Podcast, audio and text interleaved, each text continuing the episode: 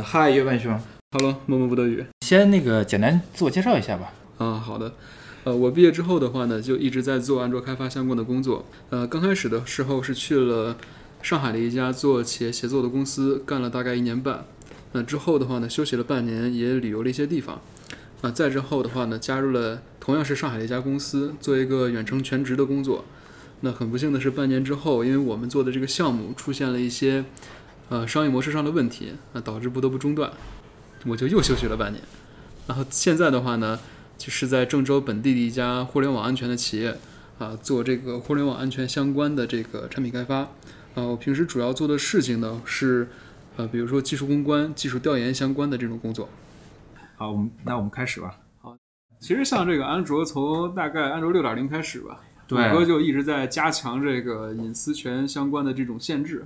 对，像七点零啊，有一些这个加了这个 file provider 这块儿，对，包括网络这一块儿也有一些收集。是的。然后到安卓十十的时候，然后安卓十这块儿的话，也是又又对隐私加强了一些，就是变化也是比较大。啊，对，是的。对，十一呢，就是在安卓十的基础上，就是。更进一步吧，升级一下，呃，像个别的地方会可能会比之前更严格了。好，那我们来先看一下这个隐私权变更这块吧。行，这块其实内容还是变化内容还是比较多的，对吧？还是比较多的。对，大概就这几块吧，主要是这几块。对，就是官方这边还是讲的是，或者说梳理的是比较清晰的啊。一共可能跟大家相关的是这个五块的变更。对，嗯，首先权限这儿就不用说了，从六点零开始，对吧？已经就是对这块改了改了，就是权限这块已经。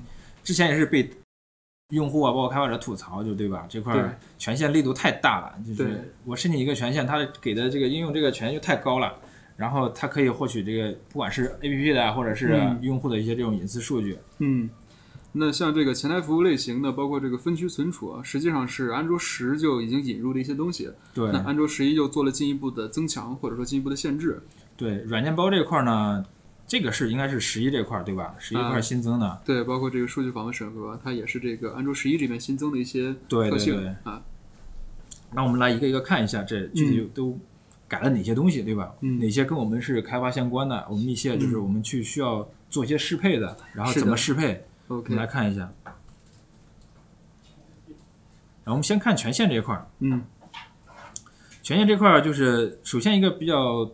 大的改变可能就是新增了一个，就是一次性这个权限授权。嗯，对，是的，就是改的比较多的，就是可能就是这这三块，一个是相机这块，还有位置啊，对，麦克风这块，对，因为这三块怎么说呢？其实特别敏感，对，特别敏感，而且用户的感受也比较直观，对吧？对，它是能收集到你这个在这个物理世界中的一些最真实的这个信息。对，虽然不是说能能把你这个用户的一个很真实的情况。描述出来吧，但是也是非常接近真实情况了，对吧？对，是的。嗯，首先这个是位置这一块儿。嗯，对。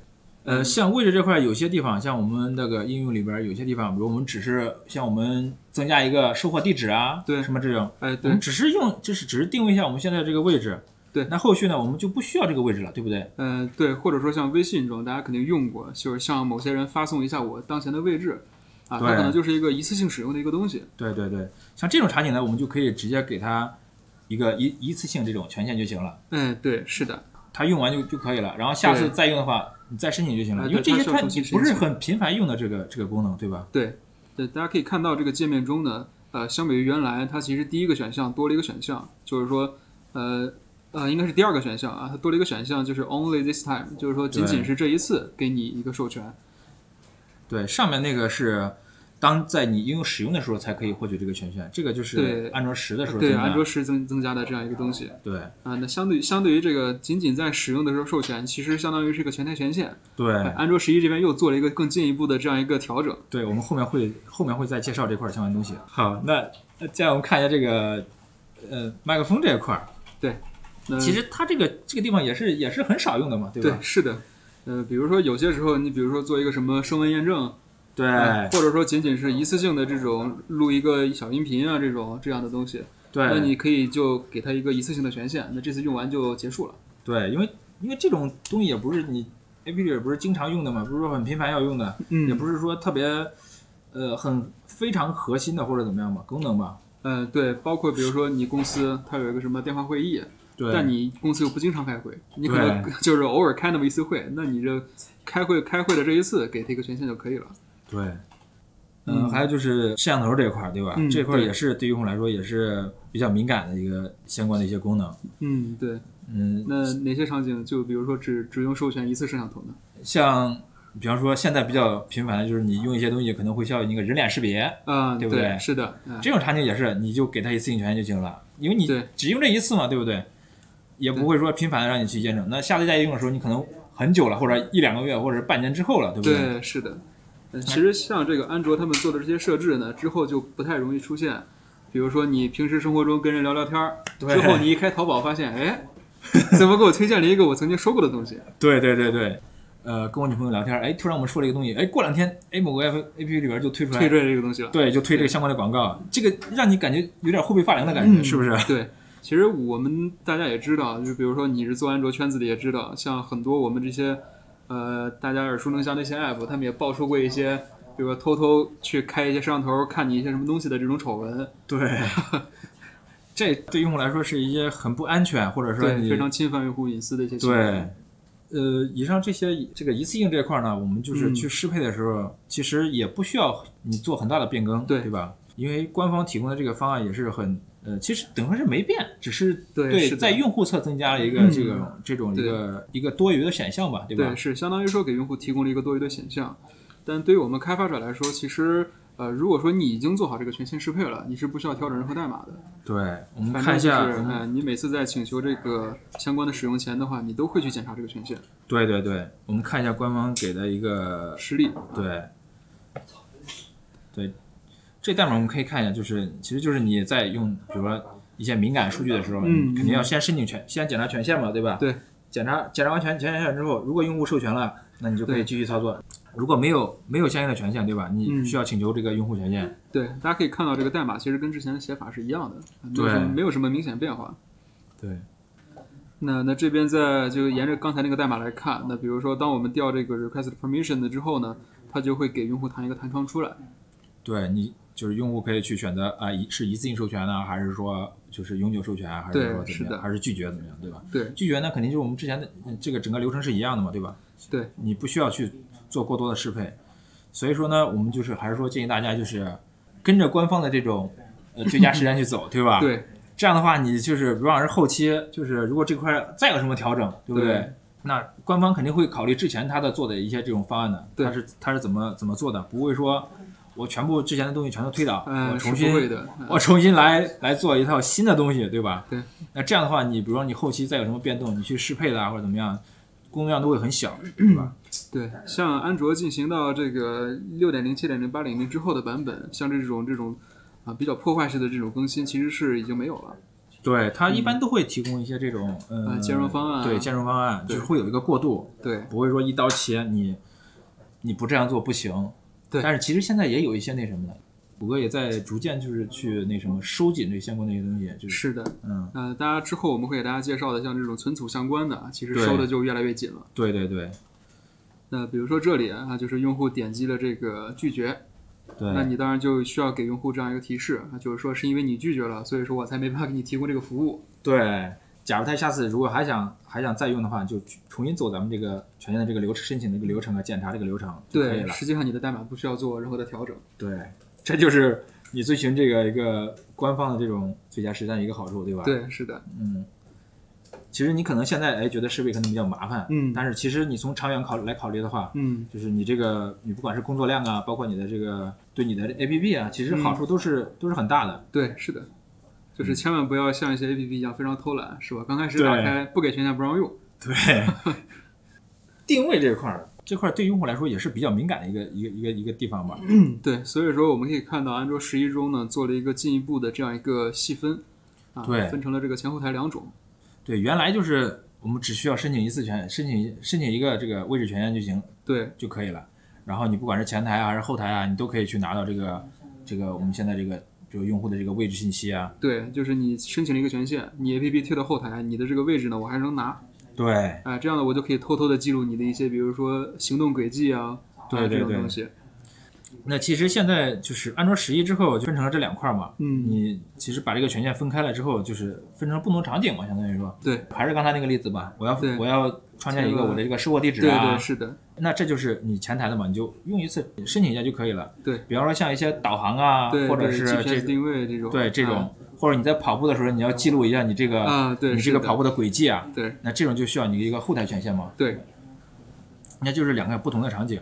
对，那其实安卓这边做一个进一步的区分，对于用户来说的话，他会更放心，对，因为他看到你的这个 APP 呢，只申请了这个前台的权限，他就不会担心你在后台在偷偷记录他的这些信信息。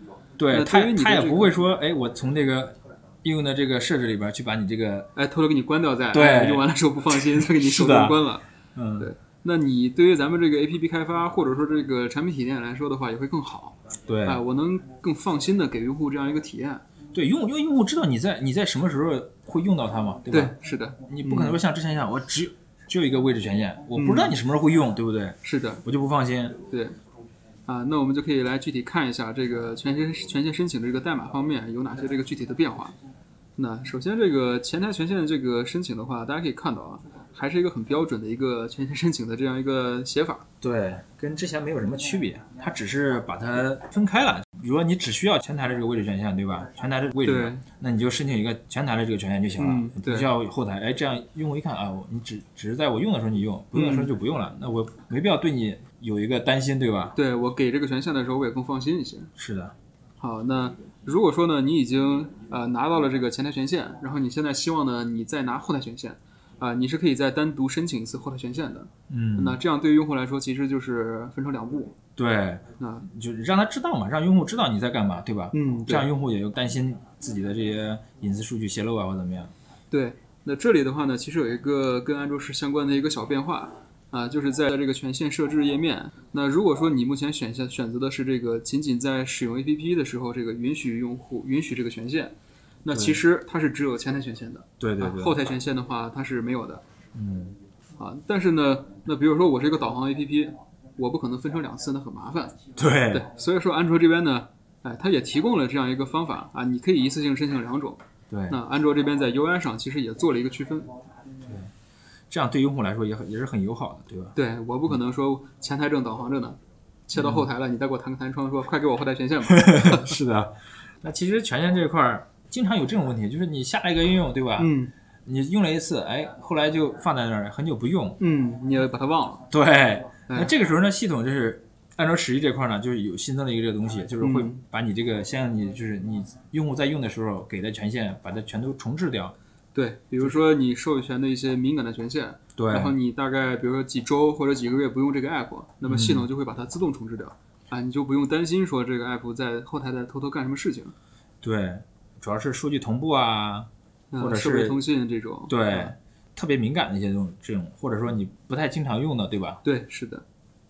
但同时的话呢，就比如说你就是这样一个 APP，对吧？你就是要与比如说蓝牙建立通信，或者说就是一个同步数据的 APP，呃，我就是要频繁的用这个权限。那安卓这边其实也提供了这样一个界面啊，你可以通过一个就是如下的这样一个 action 去跳转到这个系统的设置界面。啊对，你可以引导用户，对，把这个自动重置给给关掉。对，用户是可以手动关掉的啊，你可以引导他跳过去。对，行，我们接着往下看数据访问这一块儿。嗯，对，这块儿其实对用户来说也是比较敏感的一些东西吧。嗯，对。你像一些这种媒体上方面的，像一些照片啊、视频这些相关的。嗯。再比如说他自己的这个通讯录数据。对。哎。特别是通讯录，哎，特别是通讯录，对，大家这个垃圾短信应该也收了不少，对，对吧？这这东西估计都是把你的通讯录扒出来的。对，这块的改动其实主要是就是给用户就是更多的一个透明性嘛，就是你对你是怎么用我的数据的，你什么时候用的，对吧？对，其实这个东西更多的是就是相当于说给我们开发者提供了一个能力啊，让我们能给用户提供更强的一个保障。对，告诉用户，对吧？我们什么时候用数据了？对，是的。我们来具体看一个例子。对，那比如说在你的这个 APP 中，对吧？啊，你可能有一些自己的这样一个代码啊，但是呢，你可能你的这个团队特别大啊，团队特别大的话呢，它就会有一些这个呃依赖库或者说这个独立代码。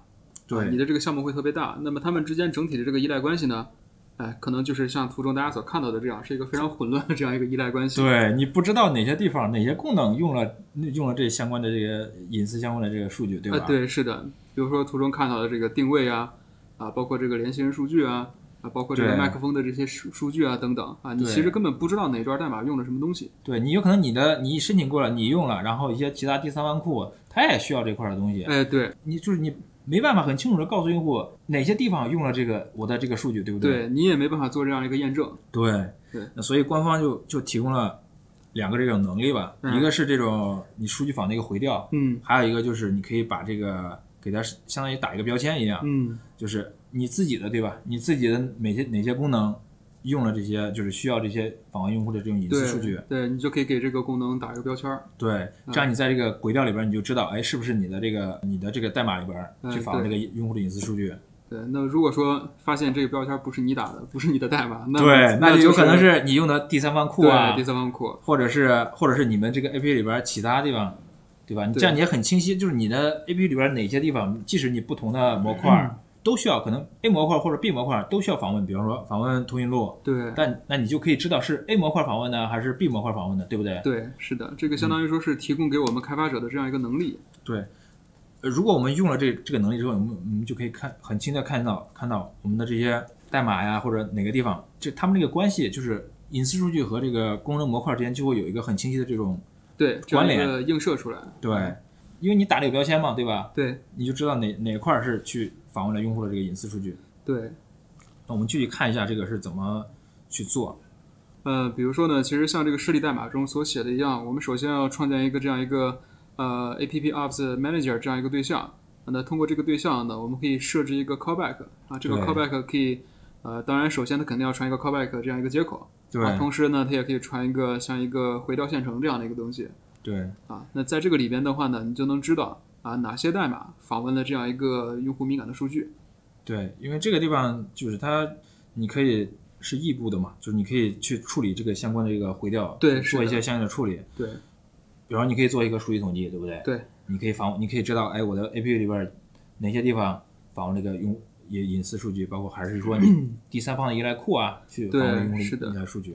对，那像其实像访问用户隐私数据的话呢，也大概分成两种啊，啊，一种是这个同步，比如说有系统提供同步 A P I，对吧？我就直接拿用户的隐私数据，比如说拿这个通讯录的数据。嗯。啊，那也有一些是异步的啊，比如说系统可能提供一些 A P I 呢，需要你注册一个呃回调的监听器。啊，你在这个监听器里边能拿到一些隐私的数据，那对于这两种，你是都可以在这个 callback 中啊去监听监听到的。对，那这样的话，你看，如果我们用了这两个能力之后，那我们这个我们的这个功能模块啊，包括这个相应的这些隐私相关的这些数据啊，对，之间的这个映射关系就非常的清晰。对，你可以把你的这个代码组织成多个模块，啊，每个模块呢给它打个标签儿。对，那这样的话，当你设置这样一个监听之后，那哪个模块调了某一个隐私数据，你就非常清晰。比如我们以这个发现朋友这块为例子，嗯，那我们可以看一下这个实际代码啊，比如说我们如何给这个发现朋友这个功能啊打一个标签，然后呢，如何在这个回调中呢去判断它到底是啊就是不是发现朋友这个功能在请求这个数据？对。我们首先呢，需要给它创建一个这个属性的这个上下文吧。对，一个属性上下文对象。这里边传的就是有一个这个字符串一一个标签。对，大家可以看到就是这个 find friends 这样一个标签。对，当你调用完之后，会得到一个属性上下文这个对象。对，那之后的话呢，你就可以通过设置 callback，然后来监听到它这样一个回调。对，然后你在这个回调里边可以判断，你可以根据这个 tag 来判断是不是你的这个 APP 里边。对。对。然后如果不是的话，那就可能就是第三方的，比如说一些一些数据统计的这些 SDK 啊，对，是的，或者是你用的其他其他第三方的这种库。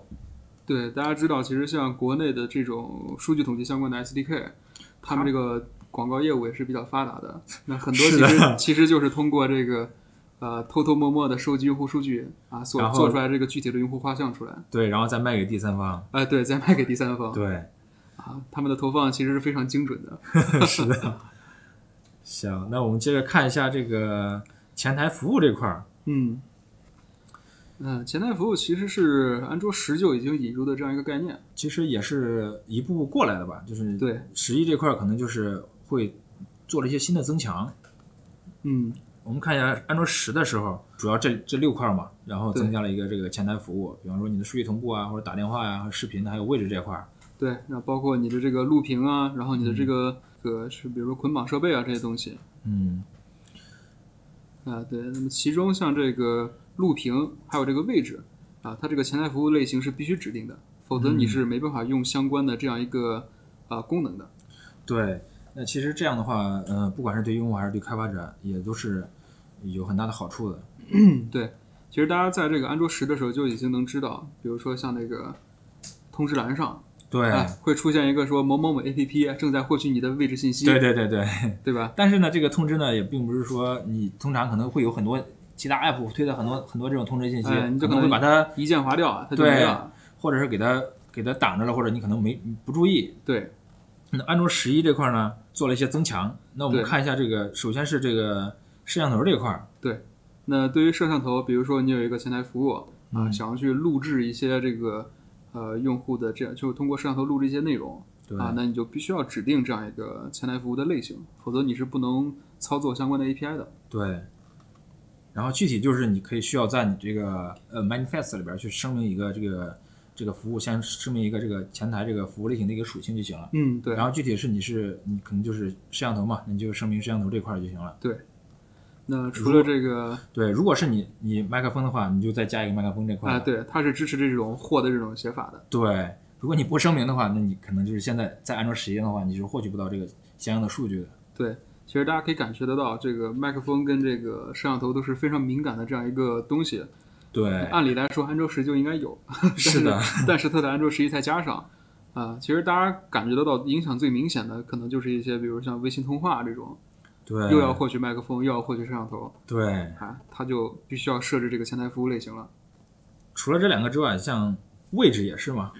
对，那位置这块你也需要声明一个，嗯，需要一个这种前台服务去声明一下才可以，对，才可以获得相应的数据。对的，嗯。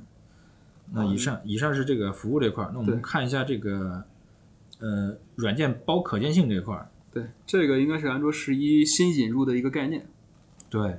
像以前的话，有些有些那个 A P P，嗯，哎，它就可以通过这个 A P I，对我就直接拿这个所有 A P P 这个信息，你的什么版本啊，啊，这个版本号啊，版本名啊，对，他就可以知道你的用户手机上装了哪些那啥嘛，对，装了哪些 A P P，对吧？对，他可以通过这些 A P P 大概的描述出来这一个哎什么样的人，对。哎，你的这个喜好是怎么样的？对，这是很可怕的事情，你知道吗？对，是的。就比如说，他观察到你的手机上装了十多个这个购物类的 app，对，那他可能就认为你是一个特别喜欢网购的这样一个人，对，就疯狂的给你推相关的这种 广告。嗯，那其实这块呢，嗯，他做的其实更细了一点，对吧？嗯对，相当于说做了，也不是说一刀切不让你那什么，对，也不是一刀切。那比如说，呃，你在这个就是我们在之前的版本中呢，我们是通过。像这个 Package Manager，对吧？我们是通过它来获取这个其他 APP 的这样一个信息的。那同时，我们也可以对它做一个这样的交互。对啊。那么，对于像这种普通的使用场景的话，啊，其实是大多情况下我们是不需要改什么东西的。对，嗯，一般你也不需要，对吧？对，我们可能顶多是获取一下自己的相关的一些信息，对不对？对，是的。比如说获取自己的 Version Name、Version Code、拼个版本号出来什么的。对对对对。啊，这个是比较常见的用法。对对。那其实就是啊，获取你的这个自己的 A P P 其实是不受影响的。对啊，那除了你的 A P P 之外啊，那包再包括啊呃系统相关的一些对，还有你通过一些这种隐式的 Intent 去获取，去去跟其他的 A P P 进行交互，对，也是不需要那什么的，嗯，也不需要也也是不不受什么影响的。对，哎，但是这个哎，这个那不受影响的交互呢，其实还有什么呢？还有一个就是。比如说，你是一个提供服务或者说提供功能的这样一个 APP，对，那么其他 APP 来调你，啊，他来拿你 APP 里里边的这样一个结果，啊，其实也是不受影响的。比如说，你提供一个像这个 Content Provider 啊，对，啊这种东西，提供一些数据供这个其他 APP 来用。对，Content Provider 其实这个机制我觉得是挺好的，但是只是用起来比较麻烦而已。啊，写起来确实是非常麻烦。对，就是你 APP 之间去共享数据，这个还是，嗯，这个方式还是比较好的。就是它这个这个理念设计的还是很好的，就是就是用起来不太好，不太好用，太麻烦。其实我觉得这里可能官方可以后续可以再优化一下。对，嗯，做一些优化，就这样你这个 APP 之间的这个通信啊，就是有很多这种类似于特别是工具类的 APP 嘛。对，是的。他们之间去可以做一个联动什么的，会更方便一点。对，其实大家能看得到，在这个国外的一些 App 上面，他们就是对于 Content Provider 这种用法支持的就稍微好一些。对，那国内的 App 它就是快就是我就不愿意写这样一个东西出来，写一个跟写个数据库一样，太麻烦了。是的。然后其实刚才就是一些呃不受影响的，对。那我们先来看一下受影响的交互。对。这同样是 get package info。对，如果就是默认情况，就是你可能会就直接直接会有一个这个这样一个 name not found exception 就抛出来了。对。那我们看一下它这个我们该怎么处理呢？比方说这个这个场景就是说呃我们要去访问特定的一些这个 A P P 的数据，对吧？嗯，对。那这个时候呢，我们就需要在这个 manifest 上去声明一下这个这个 A P 的一个包名。嗯，那举个例子，可能你的这个公司做的 App，它可能需要对微信做一些兼容。嗯，可能对于微信的不同版本，你的代码不一样，那你可能需要获取到这个微信它已安装的这个 A P P 的这样一个版本号啊什么的。对。哎，那你就可以在你的这个 manifest 里边声明说，我需要跟 A 微信这个 A P P 做交互。对比方说，比方说那个，比方说就是授权的情况，第三方授权、第三方授权登录这种情况，啊，对，你因为你的这个你集成它的 SDK 嘛，对吧？啊，他肯定要去检测一下他们的这个，对他们 App 这个版本情况，呃，比方说它是有没有安装啊，或者是有没有权限是版本是不是过低啊，或怎么样？哎，对，超哥说的这俩就非常的对。虽然说它的那个 SDK 是微信写的，对，但那代码跑在你的 APP 里边，对，这 相当于两就相当于两个人嘛，对吧？我要是你家，对吧？我肯定要。对不对？对对是的，嗯，那其实还有一种情况，那就是比方说我们通过一个 intent，对对，去去访问一个，去跟一家其他的 APP 进行交互。对，其实我们知道，除了系统提供的像这种固定的什么 view 啊，包括 send 啊这种，对，呃，隐式 intent 之外，啊，它其实还可以，比如说我们可以自己定一个自定义的 action。对，啊，就是你可能你自己加了两个两个 app 之间，哎，对，有一些这种数据交互，对。那你这种一般就是你自己定的一个私有的这种 intent 嘛？哎，对，定死一个 action。对。那对于像这种的话，那本来我们是可以正常用的。那安卓实际上呢，它也不允许你这样。对你现在也需要那什么，也需要把这个它的那个相应的 action 对声明到你的这个 app 里边才行。对，否则的话你是不能用的。对。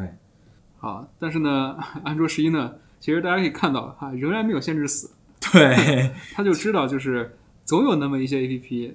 它是需要用到的，对它肯定有一些权，有一些场景是虽然很小，但是还是需要有有这个有有这块的权限嘛，对吧？对，那官方也提供了一个这种呃兼容的方案嘛。嗯，对，相当于说呃变成了一个权限。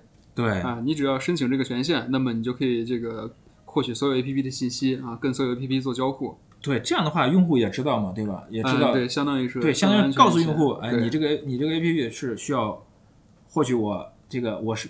我这个用户手机上装的所有这种 A P P 的情况呢？对吧？是的。那他心里有数，对不对？对。这个这个，至于你给不给这个，就交给用户来去做决定了。对，比如说大家用的一些这个像什么绿色守护啊，啊什么黑域啊这种，它可能需要获取你这个所有 A P P 的这个列表。对。啊，那它可能将来就必须要请求这个权限了。对。那其实这个，如果是你你是正当的这个去用的话，对吧？用户。对。首先，用户可能会知道你这个你这个 APP 是干嘛的，对吧？然后他就可以把这个权限授权给你。对，不会像说以前啊，我偷偷我偷偷的我不需要任何权限，我就直接调一个 API，我就可以知道你这个 APP 里边装了哪些哪些应用，对吧？对，像这种获取 APP 列表这个东西，基本上是它本来也不需要权限。对，第三方 SDK 几乎是人手都要收集一份。是的。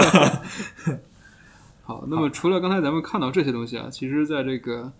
呃，这个 Intent 这边的，安卓十一也做了更进一步的这样一个调整。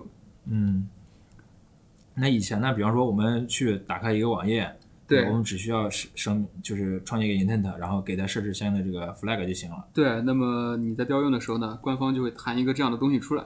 对，它就是这这里边就是它会列出来，就是所有能能处理这个 action 的这个呃 app。对，那这种其实这个体验其实会不不是很好，像特别国内一些 app。它其实它不恨不得所有东西都支持。对。然后你打开网页，哎，你看，哇，弹出来，它其实不是个浏览器，对，它就是个其他的 app，比如是个购物的，它里边它里边有一些这个，它可能是这样的，它有一些它里边有一些网页，有一些有些业务是用这个就是网页这来承载的，对。但是它可能跟其他的，比方说，呃呃，它自家的 app，嗯，可能之间联动，对，是通过这个。呃，网页这块来来来交互的或者怎么样？对，这种 action 来交互。对，嗯，那他就也会申请一个这样的，就是我能处理这个这种 action。对对，处理 URL 这块的 action。对，那这样，但是呢，你其他，比方说我在其他 app 里，我就是要看一个链接，嗯，但是呢，我一打开，弹出来一堆，哎，对，是的，那我选起来就按你的按预按预期的话，就是我只需要浏览器去处理这个 URL 就行了。对，或者说我只需要只需要某一个这个默认应用或者自家 app 去处理这个东西。对，那这个时候呢，我们现在官方就是对这块做了一些改进。对他们官方的话，相当于说加了几个 intent 的这个 flag。对，啊，那其中一个大家看到的就是这个 require non browser 这样一个 flag。对，就是说加了这个 flag，告诉系统说，你这弹窗上面不要再给我显示浏览器了。对，我不希望通过浏览器来打开我的这个东西。对，比方你可以就是只是，只是你可能你自己的这个 app 也能处理就行了。嗯，对。那同时的话呢，它也引入一些问题，比如说你不允许有浏览器处理，那万一就没有 A P P 能处理怎么办呢？啊，那其实就进入了一个之前就有的这样一个错误啊，就是说 activity not found，对，就是说我们找不到东西来处理你这个东西。那这样的话呢，那官方给的建议就是说啊，你自己相当于说你加个 try catch，对，啊，你加个 try catch 在 catch 块里边，自己去再重新处理一下。对，那这个肯定其实正常来说，你确实需要，嗯，假如说你是一个独立的，对吧？对，呃，就是就是这种是比较一个特例的情况。对，一般的话，正常的你手机上都要最少有个浏览器，对吧？对，是的。那么关于这块的这个测试的话呢，其实安卓官方也提供了这样一个功能啊，你可以通过 ADB 命令这样的方式啊，其实做起来会比较麻烦。为什么就不？对，为什么就不能再做一步呢？是吧？是你必须要在 ADB 命令手动敲上去，然后说，哎，我要把这个 APP 啊，它的包搞成不可见。然后呢，你再调你的代码去跑一跑试试，看会不会出问题。哎，相当于说呢，官方为了让你能更好的兼容安卓十一啊，提供了一些测试的这样一个功能。对，为什么不就就不能再做一步，做到安卓 Studio 里边，对吧？对，点个按钮，对，啊，直接把某一个我们输个包名，直接把它禁掉，或者怎么样，或者直接选一个进程。嗯嗯，行，那我们接着看一下这个分区存储这一块儿。分区存储是安卓十就已经开始做的事情。对，嗯，然后安卓十的话，就是，嗯，相对来说不是，就是也稍微有点激进吧，这块改进。对，是的，是的，当时是感觉是比较激进的。对，那说本来我是有一个完全的 SD 卡访问的一个权限的。对。啊，现在的话呢，就安卓十中呢就已经是只能访问一些共享存储，或者说你 APP 默认的这样一个缓存路径。对。然后十一呢，其实这样的话就是也是考虑这个隐私这一块嘛。嗯，对。然后十一这个块呢，又对这块做了一些进一步的这种 收紧，对进一步的限制。对。呃，这对首先这边还是安卓十这样的一个变化。对啊。然后安卓十这块其实它也给了一个这种呃向下兼容这种方案嘛。啊，对。它在这个 manifest 里边可以声明一个属性啊，你可以把那属性声明为 true，就告诉他啊，我不兼容你们这个安卓十的这个 呃存储限制这样一个功能啊，我要获取所有的这个东西啊，它是允许你这样写的啊。之后的话，大家会知道十一也留了后门。对，十一这块呢，其实只是也做做了改进，而不是说那什么就是新增的东西。对，就是他把这块儿，相当于是他意识到安卓十做的太激进。对，然后做了一个更好的这样一个，相当于提供了更友善的一些 API 或者更好用的这样一些方案。对，嗯，然后他把这个，你像之前的这种存储这块嘛，就是把原来这个存储这块，就是只是呃，相当于划分两个区嘛。嗯，一个是你的这个共享的这个区域，还是原来那些。嗯，然后你还有就是你你现在就是收紧之后，你只能访问你自己。A P P 上那沙盒那个目录那块的，对，是你可以创建目录、创建文件什么的。对，而且之前的像这些写权限呀，包括这种读权限，对，读权限，它都现在等于说是你没用了，没用了啊！对，等于说就是能让你访问的，本来你就可以用；对，不让你访问的，你也别想访问。对，本来你就是不用，你不用申申请权限就可以访问。对，因为这块就是共享的嘛，大家是都可以访问的。对。啊，那么其实安卓十一就做了一些优化。那比如说，它在这个 Media Store 这个 API 呢，包括这个批量修改功能上，就做了一些增强。啊，对这块儿其实，嗯，国我觉得国内可能这块用的不太多吧。嗯，对我几乎没怎么见过国内 App 用这个东西。对，像这些批量的写入啊、删除啊这种东西，其实场景是非常少的。对，嗯，可能就是你一些，嗯，比方说。对，比如说你就刚好是一个类似于就是一个修图或者批量修改，对，修图，哎，这种东西，或者下载什么东西的，对你需要批量的去向这个图库里边写东西，对，哎，那你可能能用到这种 API，你的这个操作会比较方便一些。像之前的安卓十，你写一张要申请一次权限，写一张要掉一次弹窗，写一次写一张要掉一次弹窗，是的，对。啊，这边大家可以大概看一下，就是说这个媒体库 API 和它这个批量修改到底该怎么调用。对。那当然，首先有一个一个 UI 的 list，那之后的话呢，然后呢再通过这样一个相当于说创建一个 intent，然后去调用这个东西。啊，那最终的话呢，我们在这个这个请求结果里边，然后再真正的做这个真正意义上的这种插入或者执行。那么再接下来访看一下这个更具体的这个文件访问相关的这个限制。嗯，那这块呢，对用户来说嘛，其实。之前的话呢，等于说我们用这个 action，它是能打开一个用户的一个相当于一个存储路径的。对啊，那现在的话呢，安卓十一做了更进一步的限制。那对于对于咱们来说，用这 action，那我们就很多这个存储路径的话呢，哎，我们就不能再打开了。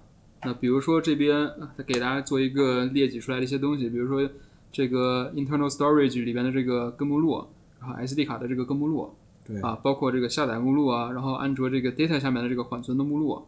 啊，还有包括它这个子目子所有的这个子目录，对，以及这个安卓的这个 OBB 啊，这个文件夹下面的这个所有目录，你现在是都不能通过这个这个 action 来打开或者访问了。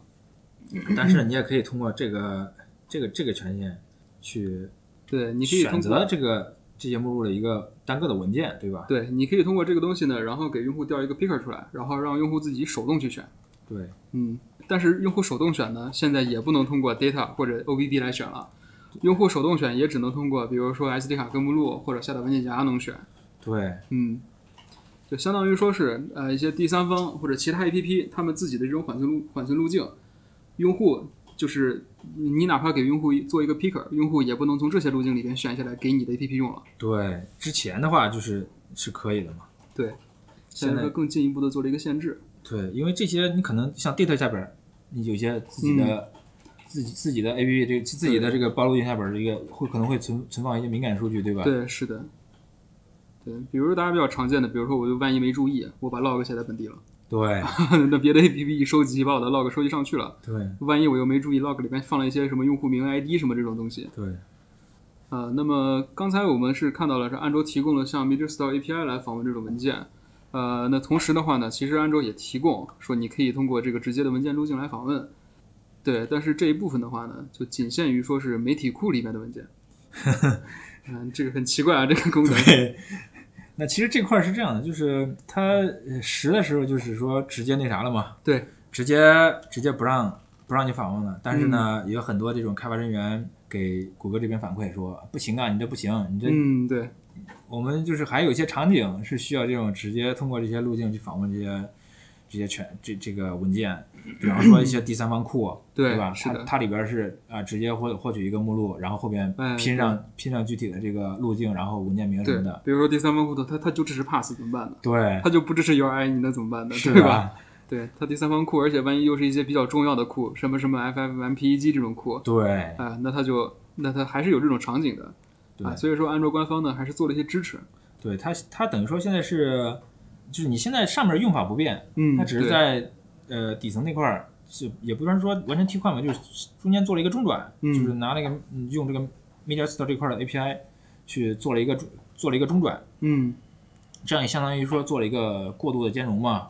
对，这个其实也是挺奇怪的一个事情，我就是直接访问一个媒体库里边的一个文件夹，呃，一个文件，用一个真实的物理路径，那么安卓底层再通过 Media Store 给你转换一下。对，那。这样转的话，可能就会对性能有一些问题，有一些影响嘛。特别是你去打开文件啊，或者是你呃第一次去读取这个文件的时候，就是会有一些这种呃性能的损耗。对，它必须要把一个物理的 pass 给它转成一个 API 的形，一一个 URI 的形式。对，啊，它是一定会有一个性能损耗在的。对，好，这个就是之前给大家说的，就是谷歌还是留了后门，还是留了后路啊，没有把它完全限死。对比方说这个一个这种文件管理器，对。然后你可以通过一个这个申请一个新的这种，呃，叫什么？呃，就是 manage manage external storage 啊，有一个权限。对，这个就相当于之前的那个你的这个 manifest 里面声明的那个属性了。对，你可以直接就是去管理这个这个你这个存储上的这种所有文件。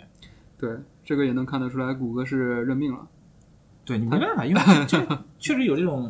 真实的场景在嘛，对吧？对，本来谷歌想的很好，说你们全都用这个共享目录或者缓存目录，你们别再用这个了。我现在给你留了后门，不一定哪个版本就不让你用了。对，结果到最后他就认命了，说 算了算了，还是有要用的，我还是加个权限吧，正式一点。对，这这样加个权限以后呢，可能就是后面他比方说可以在应用的这个详情里边显示出来。对，而且给用户来说的感知也更明显一些。对，我们再看一下其他的一些这种重要的一些更新吧。对，隐私权相关的。对。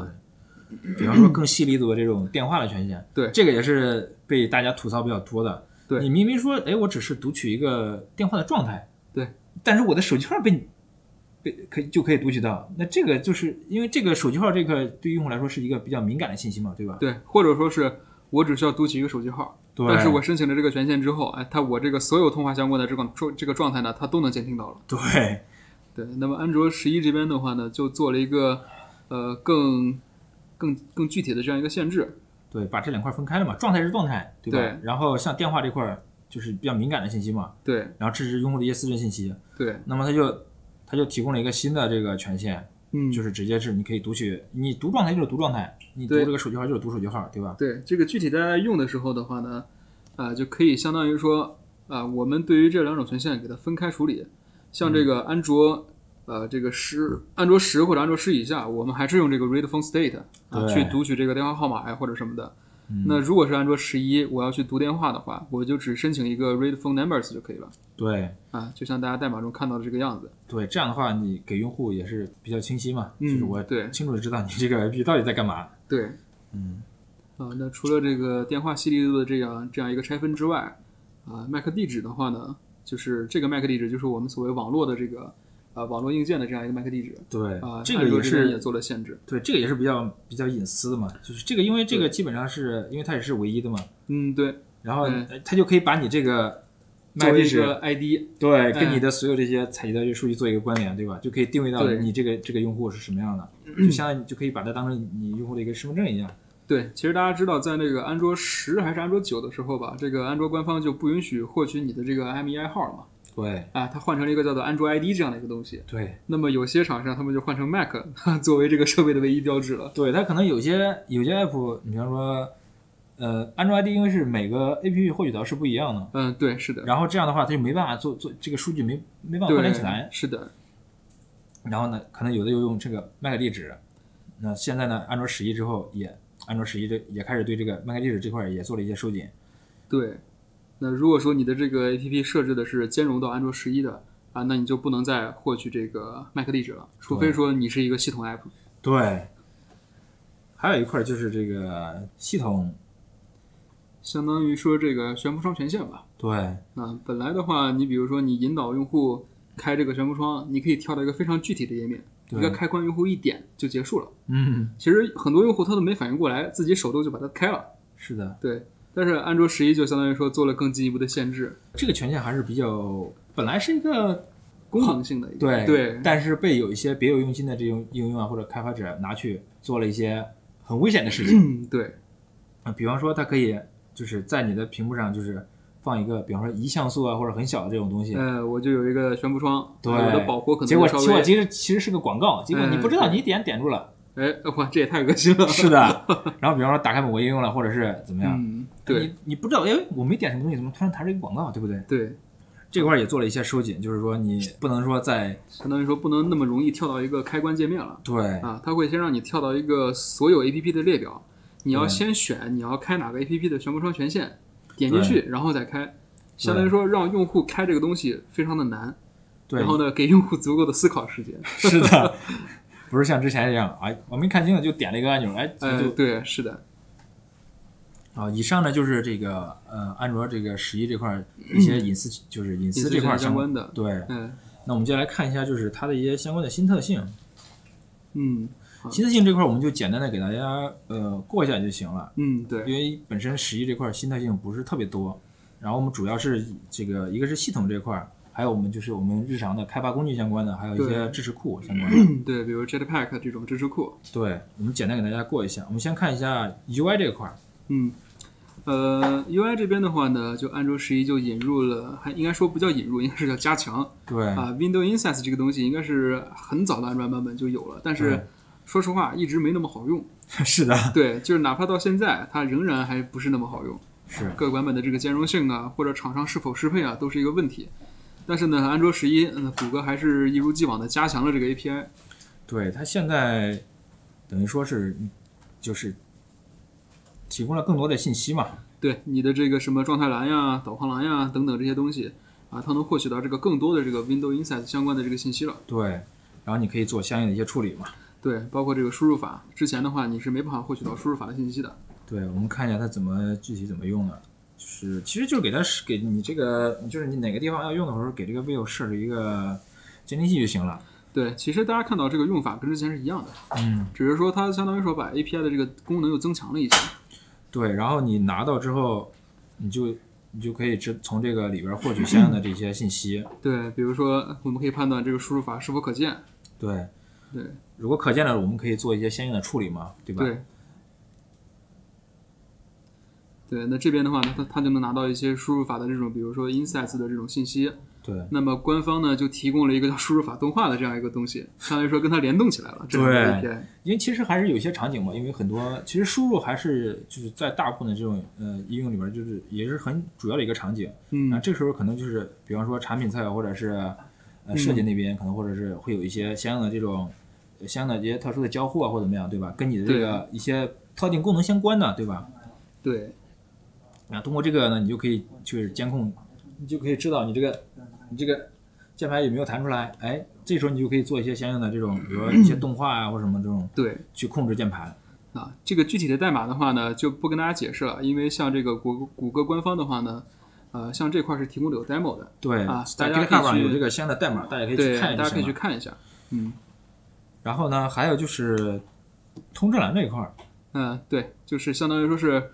安卓十就引入了一个叫做 Conversation 啊，不对，安卓十一，安卓十引入了一个 Bubble，对，啊，但是是在这个开发者模式里面要手动开启，对。那安卓十一就相当于说，不仅把 Bubble 做了一个正式的功能，而且还加了一个叫做 Conversation 这样一个概念进来。嗯，就是你用户可以直接在这个通知栏里边去进行一些相应的呃操作。对，相当于说通知栏多了一个呃顶级顶级类型叫做 Conversation。嗯，就是你可以在这通知栏里边具体的。啊，这是设置它的一个那个，呃，对话的这个，比如说优先级，然后可以改变它在这个呃 conversation 这个列表中显示的这种顺序。对。好，那这边的代码的话呢，就不带着大家细过了啊。感兴趣的话呢，啊，仍然是有 demo 的，大家可以去网上自己去看。就是我觉得这大家还是多去看这个官方的文档嘛，对吧？对。像这种新东西，就是肯定是以。官方的文档为准，对吧？对，而且就是官方的文档，它的 demo 会提供更详细的这样一个示例代码。对，而且是谷歌的这种开发工程师写的，对吧？你可以去看看，而且也都比较简单。对，每一个都可以当做最佳实践来写。对。好，那么接着我们接着往下，就像刚才提到的这个 Bubble 这个东西，那本来的安卓十是一个开发者模式的里面的一个隐藏的功能。嗯。那么安卓十一的话呢，就已经变成一个正式版了。啊，就是如果说有。有关注到的同学可能会发现，比如说像 Facebook，啊，它的一个 Messenger 这个应用，它的那个通知就是通过这样一个 Conversation 或者叫 Bubble 这样一个概念给做出来的。啊，它本身的话呢，相当于说，呃，它支持的这个特性呢，比这个系统浮窗，就是刚才咱们说的那个限制更死的那个系统浮窗会更好用一些。对。而且它就是你去用的话，就是也比较也比较方便一点。对，它能提供更多的这个元数据，然后也能去定向的打开一些轻量级的这种 activity。对，对。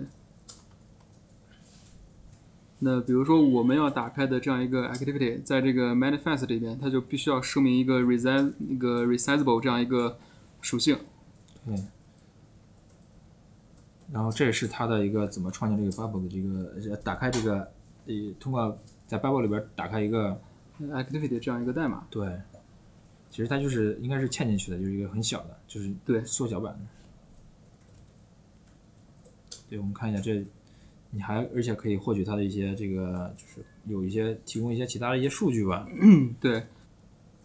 好，那其实跟之前那个我们创建那个 notification 是吧对，其实不大，就是增加了几个这个方法，你去对做一些相应的设置就行了。对。嗯，关于这方面的更新，还是在建议大家去看这个实际的这个 demo 代码。对，而且国外有一个这个播客，它就是有有两期这个节目去在讨论这个相这个相应的内容，大家就也可以去去听一下。嗯。呃，接下来的话呢，可能跟我们呃日常开发关系会比较大一些。对，首先就是这个无线 ADB。对啊，为什么要无线 ADB 呢？啊，因为我们这个 USB 插口从来不够用。对，你因为你可能我们在测试的时候不可能只拿一部手机，对吧？对，是的。安卓这个系统细分化太严重了。对我们之前在早先的版本中去开启一个无线 ADB，还要给它重。去重置它这个 TCP/IP 的这样一个口到什么五五五五对上面，然后我再通过 ADB 再手动去连。呃，而后来呢，有有人就开发了一个插件，对吧？对。然后你可以就是不用再去手动敲命令什么的，就会方便一点。对，但它本质上还是要再重置端口。对。哎，还是没那么方便。对，现在呢，就是官方提供了一个系统级的支持。对，其实我们手边呢也有这个安卓十一的手机，刚才也试了啊。它具体的这个这个效果的话呢，就是当我开了之后。嗯啊，官方大家可以看到这边是有一个端口号的，相当于说官方直接给这个端口号，不用你再每次手动给它重置到五五五了。是的，对，这样就可以直接连了，就方便很多。嗯，那同样有一些新的的话呢，就是一些啊，比如说原来的这个 nonon 或者 Number 相关的这种注释，那么安卓安卓十一提供了一些新的这种配套的东西，主要是为了兼容 Kotlin。嗯，呃，安卓十一也提供了一个新的，那比如说像这个。呃，崩溃日志啊，就是，呃，我们之前的话其实已经有了一些 A P P 崩溃日志的这样一个显示，在这个 Logcat 里边，我们是能看到的。对。啊，但是更具体的原因，我们在代码中其实拿不到。对。嗯。你像有时候用那些 bug 收集的，对你看起来也不是特别方便。嗯。那现在呢，就是官方提供的有相应的 A P I。嗯，对。啊。这样呢，我们可以把这个具体的一些这种嗯这个崩溃的原因啊，对，给它获取到，然后这样方便我们去做一些问题的排查呀什么这种。对。好，那么除此之外的话呢，我们还有一个呃新的一个功能叫做 ADB 增量安装啊，这个其实就是顾名思义，就是装的时候可以增量安装了。对，就是你像如果你的 A P P 比较大，对吧？你可能你去装的时候，它是首先要把这个数把这个 AP。把它传你手机上，嗯，然后再开始进行安装。对，你看现在有这个有这个增量安装之后呢，就会安装速度就会非常快。对，那具体的这个用法的话呢，其实就是 ADB 加一个 incremental 这样一个呃参数就可以了。对，嗯，但是我觉得这个应该也可以在 安卓 Studio 里边直接给它对做好，对吧？对，就不需要我们来手动搞这个东西了。对。对，这种方式也可以，就是你可以再更进一步嘛，因为你每次都要去敲这个命令，你是很烦的，对不对？对，而且官方他还说了，仅限于这个 APK 这个签名要 V 四版本才可以，好吧？对吧？据据我们这边了解，应该是大部分这个国内的安卓开发都还在用，最多到 V 二差不多。对，V V 三应该也有了吧？V 三也有了是吧？对，嗯，可能现在还是 V 二 V 三，对，V 二可能会多一点，对，V 二会多一些。对，那么。大部分的这个 API 的变化呢，都是仅限于这个安卓十一的。那如果说你设置的是不需要兼容的安卓十一，你其实你是不需要关注这些变化，或者说不需要做一些额外适配的。对，但是其实现在国内可能国内应用市场应该还没有强制吧？嗯，还没有。对，主要是就是如果你是针对国外市场的，就是你上架 Go Play 的话，现在就是有一个强制，你需要适配到这个这个安卓十一。嗯，呃，那么谷歌其实也提供了像这个命令行啊，或者说这个开发者面板里面的选项。啊，可以去手动的去开关这些新的特性，然后让你能更好的去测试，对啊，你的 A P P 有没有做好兼容的这样一个事情。对，嗯，然后呢，还有就是图像和新媒体这块儿和媒体这块儿，对这部分改的更多的其实是这个 G I N D K 对这边的东西，其实可能呃我们这种 Java 层比较多的开发者会接触的稍微少一些。对，啊，我们简单的快速过一下。比如说这个图片解码器，本来是只有这个 Java 层能用，那现在的话呢，就是 NDK 这边呢也提供相应的 API，你可以直接提供这个，呃，直接对这个图片做解码。对，嗯。那么具体的这个使用方式的话呢，就大家就简单看一下就行了啊。对，这个感兴趣的还是手动敲一敲比较好。对，或者是你做事做有需要做这块相关开发的，可以具体去。还是建议大家去看官方文档，对吧？哎，是的，对。所以大家没事也多去看官方文档。现在已经比最早的时候那时候文档写的好的很多了，写的非常很全面。是特别安卓十一这块儿，因为现在他们要主推这个让大家去适配新的系统嘛。对。然后相关的文档也都写的比较全面。对。而且也提供相应的这种呃中文的，大家。对。对。然后也在就是很多页面都做了一些本地化。对，就其实其实这个大家知道，安卓这边的文档中文版可能跟英文版的这个落后程度一般是比较大的。对。对，但是像安卓十一，它跟进的就特别快。是的。对，我们大概看一下就行了。然后具体的，大家可以去文档里边自己自己赶紧看一下。然后这块主要是一些这种，呃，还是图像、图片啊这种解码相关这种一些改进吧。对，呃，这边的话呢是一个就是这个叫高清的这个一个什么样的图片格式，然后呢现在支持这种图片就叫什么高性能图片格式，高效率吧？啊，高效率图像格式啊，它现在支持这种动态的动态就是动画图片的加载了。是。嗯，比如可以把它对这块可以把它加载为一个我们之前的这种一个一个相应的 drop，然后去，比如像这个加 F 以前加 F 啊这种有一些动画效果这种。对，那么具体的使用的话呢，我们也是简单快速过一下。之前这相应的这种 API 差不多，也是是从一个文件拿拿过来就行了。对，其实 API 是一致的，相当于说底层做了一个增强。对，还有就是 Open Open SL 这块儿，嗯。然后这块呢，其实它把它废弃掉了。对，然后有了一个新的东西。嗯，那它的这个好处在于说，它本身是一个呃，不是一个捆绑式的这样一个 C 加加的库。然后呢，它这个库呢能兼容到这个 API 十六啊，同时呢，它也是个开源项目。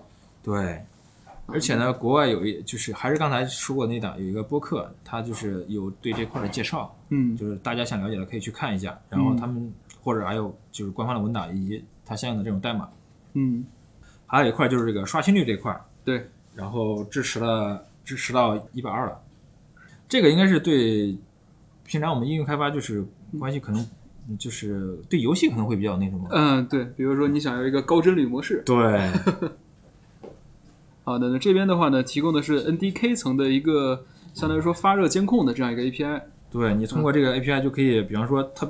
主要还是针对游戏这块儿，比如说长时间玩游戏之后，你的手机啊可能会有一些发热啊。嗯。那这个时候呢，你通过相应的 API 就可以监控到设备的一个情况，然后这样的话，然后你在应用里边去做相应的一些处理，就要比方说降低帧率啊或者怎么样。对。然后降低这个一些功耗，然后呃使手机这个不用不会那么那么烫嘛，对吧？对，相当于说做一个平衡。对。这是它相关的一些 API 的使用。嗯。就是感兴趣大家可以去看一下。另外还有其他的一些呃更新更新呃，比如说神经网络的这个 API 呢，呃出到了一点三版本。对啊，具体的话呢，可能是做这个啊这个神经网络，或者说这个这个这个叫叫这个数据是嗯，就是大数据啊相关的这样一个同学可能会，或者是一些这种像一些机器学习啊这种对相关的。可以去了解一下，感兴趣的。好，那么安卓十一也对五 G 有了一个更好的支持。对，五 G 也不知道什么时候能那什么，能完全普及了。前段时间还有运营商打，就是运营商打电话说让升五 G 到赞呢，我说先不升了，手机不支持五 G。啊，五 G 这边的话呢，主要新增了一些 API，它能计算一些计量一下这个网络的状态，然后再包括一些带宽带宽的这个估算。那比如说你的 APP。它可能是一个做直播的或者怎么样的，对，你呢大概去测一下这个带宽怎么样，能不能满足你的这个需求，可以动态的调一下码率，对，或者是你这个看一些视频嘛，对吧？你可以根据当前网络情况，然后动态切换这个视频的这个清晰度，对吧？好，五 G 这边的使用的话呢，也是非常简单的代码啊，感兴趣的话呢，大家可以自己再看一下。对，另外就是这个生物识别，就是主要是指纹呐和这个面部识别这一块儿，对，也做了一些增强嘛。相当于说，安卓十就提供了这样一个库嘛，对。然后之后的话，只是说把它做了一个呃增强性的这样一个 API。对。如果你的这个应用有有牵扯到这块来的，就是大家可以去看这个官方文档吧，嗯，就是这块会比较详细一点。我们大家就是给大家简单提一下，有有这块的更新就行了。呃，另外有一个这个就是自动填充这块，嗯，对，这块跟嗯这块最早我记得是。哪个版本提供的呀？也是反正就是安卓八九十对某一个版本提提供的，就是用着用着发现手机能自动填密码了。对，这这个特别是谷歌谷歌系的这种 app，对就是的如果你用 Chrome 或者用用用这个 Gmail 或者是用其他的这个东西，就是它自家的这些东西，特别是特别是你如果用 Gmail 的话，就是那不是用那个 Chrome 的话，就是你在嗯浏览器里边保存的一些这种嗯，呃对，是的，它是可以自动填充的。对，然后你在电脑上用的，你存完之后，因为它这个代码这个密码是同步的嘛，嗯。然后你到手机上时候，你装的还是用的手机版的这个 Chrome，嗯，那么它就可以也可以自动填充，对。而且这个这个自动填充不是说光它自己用，然后你也可以第三方的 app 也可以。对第三方对。用用也可以用，对，那么原来的自动填充的话呢，本身是一个下拉列表，那么现在的话呢，又做了进一步的这样一个增强，对它可以跟这个键盘这块儿，就是我看现在是嗯相当于键盘上多了一个对多了一个控件儿对多了一个条儿，啊。那么这边的这个好处是说，本身它是比如说需要获取到数据，然后再显示出来要填充的数据。对那么现在的话呢，相当于说是键盘只提供 UI 控件，但是嗯数据如何显示其实是系统来控制的。对对，那么键盘上面会多一个条儿，上面会显示一些可以自动填充的内容。对。而它也是根据这个你你现在这个要输入的这个情况，就是你这个你这个输入框的一个情况，比如说你呃是电话号码可能就是就是相应的。然后如果是这个，呃，如果是这种像这里边儿例子里边儿是一个信用卡嘛，就是嗯对弹出来相应的数据，并不是说一股脑儿把所有数据都给你这个显示出来。啊，还是建议大家看这个官方的这样一个文档。对，现在文档不是像之前那样了，对，对，而且现在比较详细，有中文的啊。嗯，有中文的。对，特别是像你的一些这个 A P P 里边儿这个密码这块儿，嗯，就是因为你每次输都比较麻烦嘛，对。你可以通过这个自动填充这个 A P I，对。像呃现在也有这种密码管理软件嘛，对吧？对，你可以把你的密码对，都存到一个里边儿，然后你所有的这种地，因为它的客户端也是跨跨平台的嘛，嗯，你可以手机上啊、电脑上啊都可以用。好，那除此之外的话呢，还有一个就是非 SDK 的限制的话呢，做了更进一步的这样一个增强。啊、那之前的话，大家知道在安卓十其实就已经做了一个，安卓九就做了限制，就是一些隐藏 API 没法调用了对，啊。安卓十一更进一步的，所有这个 SDK 里边这个 test 的 API 全都不能调。然后呢，除此之外的话呢，也在原来的基础上，它那个什么灰列表 （Gray List） 啊、嗯等等，这个 Blacklist 等等也也做了一个更新。啊，具体的话，大家可以看这个链接里边的内容。对，除了以上呢，还有一些这个就是非这个安卓 platform 对啊这种的更新，比如说大家都很感兴趣的这个 Jetpack 这个库，对哼，一个好消息啊，Jetpack 已经扩充到七十多个 library 了，越来越大。对，它等于说把原来这个呃 Spot Library 里边就全都拆得很细嘛，这样的话就是你原来的话就是你可能某某一个某一块的这个库的这个功能有 bug 对吧，或者需要新增的，那它需要等其他的大版本什么的，对一哎块儿来发对来来才能发一版。现在呢就是说很灵活，对很灵活，因为拆得两周一发布很细嘛。。对你想用哪个用哪个，你不用的你可以不引入，对吧？对也不用也不会增加这个你的 APP 的这个体积。对，其实像这个 Hilt 这个库啊等等啊，其实它的更新是非常多的啊。感兴趣的话，大家可以自己去这个 Jetpack 官网，它那个写的非常详细。对，另外 Jetpack 里边儿就是有一个不得不提的这个，对吧？就是这这是哎，应该是一一八年应该是吧？对，一八年 I O 的时候嗯出来的，对然后到现在应该是也更新了很多版本了。对但是呢，其实现在应该还没有还没有完全正式发布。对，相当于说 DSL 写界面，对、嗯，然后现在能预览了。对，呃，最重要就是首先是它一个现在是已经进入一个阿尔法阶段了，对，是已经可以可以预见了，它很快就发布正式版了。对，而且呢，就是现在呢，就是安卓 Studio 这块儿也有一些重要的改进。呃，首先四点零这块儿主要是这两块儿，一个是 Motion Editor，啊，对谷谷歌一直在力推啊，就是对大家快来用这个 Constraint Layout 吧。我们现在又多了个二点零的 Motion Layout，赶快来用吧。还有一个就是这个 layout 这个这个审查器，对，对就可以你去调一些这种布局，就是布局的一些细节问题。你可能不知道那个这个地方为什么会有问题。像之前的话，大家要用要用什么 Stencil 啊，或者是 Flipper 啊那种 Facebook 出的那种插件儿，对啊非常的麻烦。这个啊现在你直接在安卓安卓就可以了。的内部可以直接看。对，你可以看见这个你的 UI 的一个层级关系啊，对那些地方。然后四点一就是主要是还是数据库这块儿，对因为以前以前就是有些用肯定要往数据库存一点东西嘛，对。哎你要去看这个你存的数据对不对，有没有存上去，copy 出来，对，copy 出去，或者是在命令行，对你本地开个什么软件或者命令行输出一下这个，对 ADB shell 进去，然后再进到这个数据库目录目录下边，然后把这个打开这个数据库再去看，再写对售后语句去看这个数据有没有存进去。不仅不能可视化，而且操作非常繁琐。对，那现在呢，就是安卓系统里边有有直接有这个功能，你可以直接查看你这个 APP 的这个数据库里边的内容，嗯，很方便。对。然后四四点二主要就是这个无线调试，对，以及这个呃，我们刚才我们说的这个 Compose 这个可以，原来是你直接，因为它是代码写出来的嘛，对吧？对，不像我们在这个呃这个 XML 里边去写这个布局的时候，你可以直接实时预览。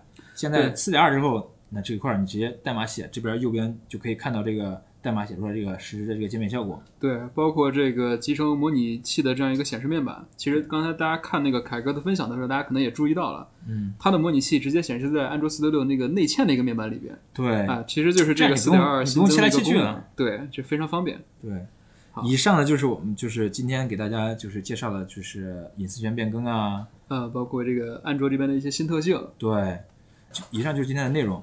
嗯，嗯，行。其实安卓十一这块儿怎么说呢？嗯，新特性不是很多，对吧？就是主要是一些这种，主要是隐私这一块儿，对，做了很大的一些加强吧。对，感觉安卓十一在提供的这种，比如说 Java 层的这种新的 API 特性，其实是比较少的。对啊，然后可能 NDK 或者什么的提供的库反而会稍微多那么一点。对对，那么真正变化的比较大的还是隐私相关的东西。